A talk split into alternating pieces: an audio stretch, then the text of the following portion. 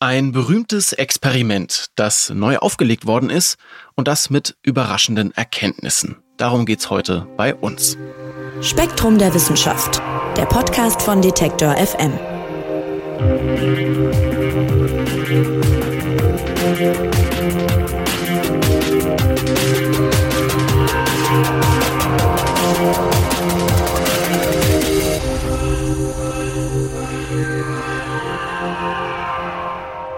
Ja, es gibt so Experimente, die sind eigentlich total einfach, aber schaffen es trotzdem, die Wissenschaft innerhalb kürzester Zeit auf den Kopf zu stellen. Und um ein solches Experiment geht's heute bei uns. Das sogenannte Doppelspaltexperiment. Erstmals durchgeführt wurde das im Jahr 1801 schon, und zwar vom britischen Physiker Thomas Young. Und nun gab es wieder ein solches Doppelspaltexperiment, aber mit leichten Veränderungen und deshalb ganz, ganz neuen Erkenntnissen. Und damit hat sich Redakteurin Katharina Menne für Spektrum der Wissenschaft beschäftigt und sie ist heute mein Gast hier im Podcast. Hallo Katharina. Hallo Marc.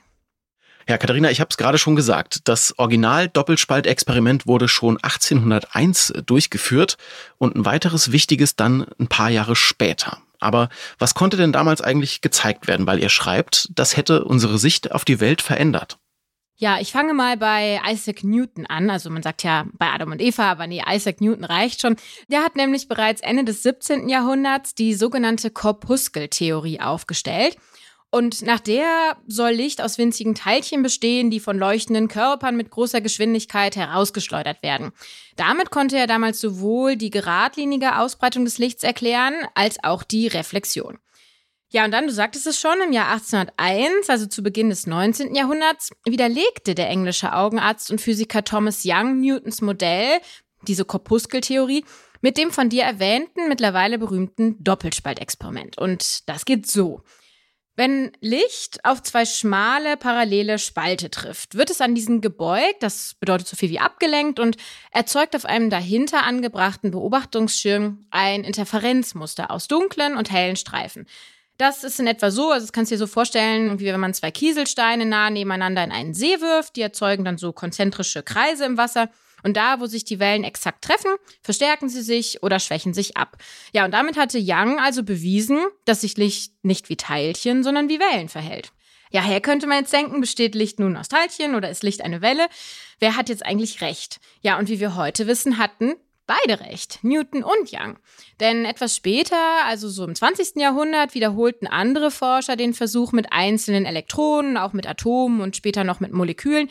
Und sie stellten dabei fest, dass sich auch diese beim Durchqueren der Schlitze wie Wellen verhalten. Also die einzelnen Objekte flogen nicht, wie man es erwarten würde, entweder durch die eine oder die andere Öffnung und sammelten sich dann hinter den Schlitzen an zwei Stellen, also dass man irgendwie so dunkle Punkte bekommen hätte, sondern es bildete sich stattdessen ein Interferenzmuster ganz ähnlich dem, wie es Young damals beobachtet hatte.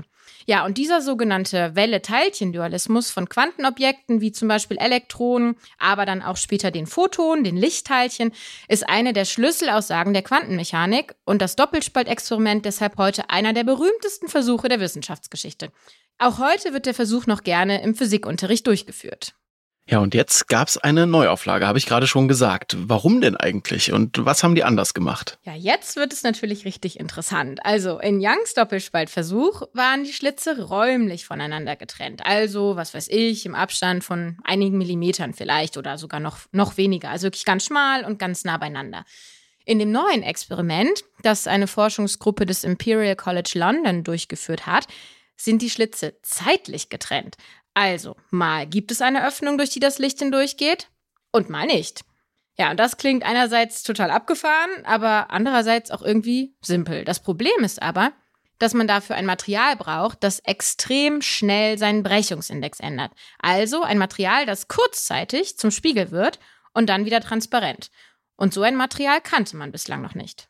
Ja, ich wollte gerade auch fragen, wie kann ich mir sowas vorstellen? Also wie wird, äh, wie wird das technisch umgesetzt und wie sieht so ein Aufbau dann äh, von so einem Experiment auch aus? Ja, also das Doppelspaltexperiment von Young damals, das kann man sich super simpel vorstellen. Da war irgendwie eine Lichtquelle und dann irgendwie so ein, ja, so zwei Schlitze in irgendeiner Pappe und dahinter ein Schirm. So, das war's.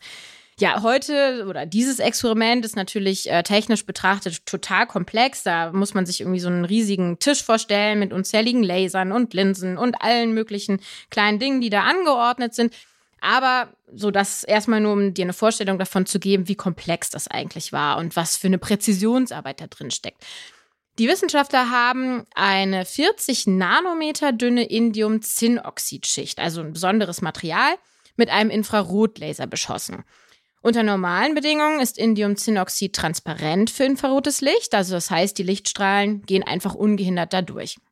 Das Team nutzte jedoch, und das ist jetzt das Besondere, einen zweiten Laser, der die optischen Eigenschaften dieses Materials für ganz kurze Zeit verändert hat. Also Licht, das währenddessen ankommt, wird reflektiert.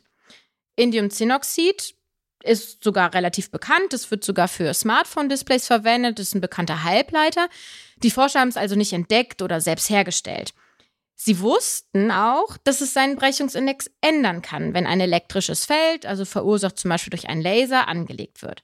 Wie schnell das Material reagiert, das hat das Team wirklich überrascht. So, Katharina, und jetzt zur spannenden Frage. Was hat man denn äh, rausgefunden? Ja, im Young-Experiment, damals von 1801, tritt das Licht unter einem Winkel ein und kommt in vielen verschiedenen Winkeln wieder heraus. In diesem neuen Experiment nun tritt das Licht mit einer Frequenz ein und mit vielen Frequenzen wieder heraus. Das bedeutet, also wenn man sich das so vorstellt, auch in der zeitlichen Dimension gibt es einen Interferenzeffekt. Man sieht jedoch keine hellen und dunklen Streifen, wie bei der räumlichen Variante, sondern das Licht ändert seine Frequenz und damit seine Farbe. Sie registrierten also sogar ein ganzes Farbspektrum und je enger der zeitliche Abstand der Pulse, desto mehr Frequenzoszillationen wurden sichtbar. Sie hatten das Licht also durch Zeitschlitze geschickt. Und äh, wie lässt sich das nun physikalisch erklären? Ja, also in der klassischen Version kommt es zu zwei physikalischen Phänomenen. Beugung, das habe ich eben schon erklärt, das Licht abgelenkt wird, und Interferenz, das sind die hellen und dunklen Streifen. Beugung wird verursacht, weil das Licht durch einen extrem schmalen Spalt geführt wird und damit ist die Position der Lichtteilchen, die Photonen, die Quantenobjekte sind festgelegt. Vielleicht hast du davon schon mal gehört, die Heisenbergsche Unschärferelation, ähm, die verlangt, dass dafür die Bewegungsrichtung nicht genau vorhersagbar ist. Also die Lichtwelle fächert sich hinter dem Spalt auf. Gleiches passiert am benachbarten Spalt, sodass beide Wellen hinter dem Doppelspalt interferieren. Wie beim eingangs genannten Beispiel mit den Kieselsteinen verstärken und schwächen sich die Bewegungen ab. Die Minima und Maxima des Interferenzmusters verteilen sich in einem bestimmten Winkel zur Lichtquelle auf dem Schirm. Soweit so bekannt. Durch die Zeitschlitze in den neuen Experiment kommt es nun ebenfalls zu Beugung und Interferenz. Aber hier greift jetzt eine andere Version der Heisenbergschen Unschärferelation. Und die sagt, wenn man eine zeitliche Komponente eines Systems eng eingrenzt, so wie es die Zeitschlitze tun, wird die Energie ungenauer. Und die Energie einer Lichtwelle, die ist von der Frequenz abhängig. Und damit wird durch die Beugung am Zeitschlitz die Frequenz des Lichts verändert und die fächert sich auf. Da es sich jetzt um einen doppelten Zeitschlitz handelt, kann die erste Lichtwelle, die aufgefächert wird, mit einer zweiten interferieren, wodurch sich wieder ein Interferenzmuster ergibt, aber eines im Frequenzspektrum. Und das bedeutet, manche Farben verstärken sich andere löschen sich aus. Statt also auf einem lichtempfindlichen Schirm diese hellen und dunklen Streifen zu sehen, lässt sich das Frequenzmuster mit einem Spektrometer sichtbar machen. Ein Spektrometer ist ein Gerät, wo man dann eben diese vielen, vielen verschiedenen Frequenzen sieht. Und das heißt, man bekommt so eine Art Regenbogen, schillerndes Spektrum, was dann in diesem Spektrometer sichtbar gemacht werden kann. Und daran sieht man dann, aha, ich habe meine Welle, meine Lichtwelle durch Zeitschlitze geschickt. Man hört jetzt schon raus, dieses äh, Doppelspaltexperiment ist irgendwie simpel und doch irgendwie ziemlich äh, kompliziert. Und der eine oder die andere mag sich fragen, warum denn das Ganze? Und auch darauf gehst du ein in deinem Artikel. All das ist nämlich vor allem interessant für die Forschung zu sogenannten Metamaterialien. Was ist denn das und was haben Sie mit diesem Experiment zu tun? Genau, diese Frage stellt man sich natürlich immer direkt. Wofür ist das gut? Du sagtest Metamaterialien und äh, Metamaterialien sind künstlich hergestellte Werkstoffe mit optischen, elektrischen oder magnetischen Eigenschaften, die so in der Natur nicht vorkommen. Ein spannendes Beispiel für ihre Anwendung sind zum Beispiel Tarnkappen. Dazu hattet ihr schon mal einen Podcast äh, mit meinem Kollegen Mike Zeitz. mit denen sich Objekte so gut wie unsichtbar machen lassen. Also dabei wird Licht mit Hilfe von ganz speziellen Nanostrukturen, die auf ein Material aufgebracht werden, so geschickt um einen Gegenstand herumgelenkt, dass es scheint, als wäre er gar nicht da. Ja, und seit einiger Zeit sind Forscherinnen und Forscher weltweit jetzt auf der Suche nach einem Material, das sich zeitlich verändern lässt. Also das heißt, die Eigenschaften werden eben nicht optisch verändert, sondern zeitlich. Und das Nonplusultra wäre sogar ein Material, das sich räumlich und zeitlich verändern lässt. Manch ein Wissenschaftler spricht bereits von vierdimensionalen Materialien. Ja, solche Werkstoffe könnten zum Beispiel Bauelemente ermöglichen, die Signale in der Zeit reflektieren. Und das macht zeitlich veränderliche Metamaterialien attraktiv, zum Beispiel als optische Schalter für die Signalverarbeitung und die kabellose Kommunikation oder auch als Komponenten für sogenannte optische Computer. Mit Licht zu rechnen ist nämlich viel energieeffizienter und ermöglicht ganz andere Geschwindigkeiten als die herkömmliche elektronische Datenverarbeitung, die wir so kennen. Ich glaube, das musst du mir nochmal erklären. Also zeitlich veränderbare Metamaterialien, zeitlich veränderbar. Wie funktioniert das? Ja, im Fall von Indiumzinnoxid, das Material, das die Londoner Forscher verwendeten, werden die Atome gezielt mit Laserlicht einer bestimmten Wellenlänge angeregt, in diesem Fall Infrarotlicht. Dadurch ändert sich der Brechungsindex abrupt. Um, ähm, und das liegt daran, Indiumzinnoxid ist ein sogenanntes Epsilon-Nahe-Null-Material. Epsilon, das steht für die sogenannte Permittivität und ist ein Maß dafür, wie durchlässig ein Stoff für elektrische Felder ist.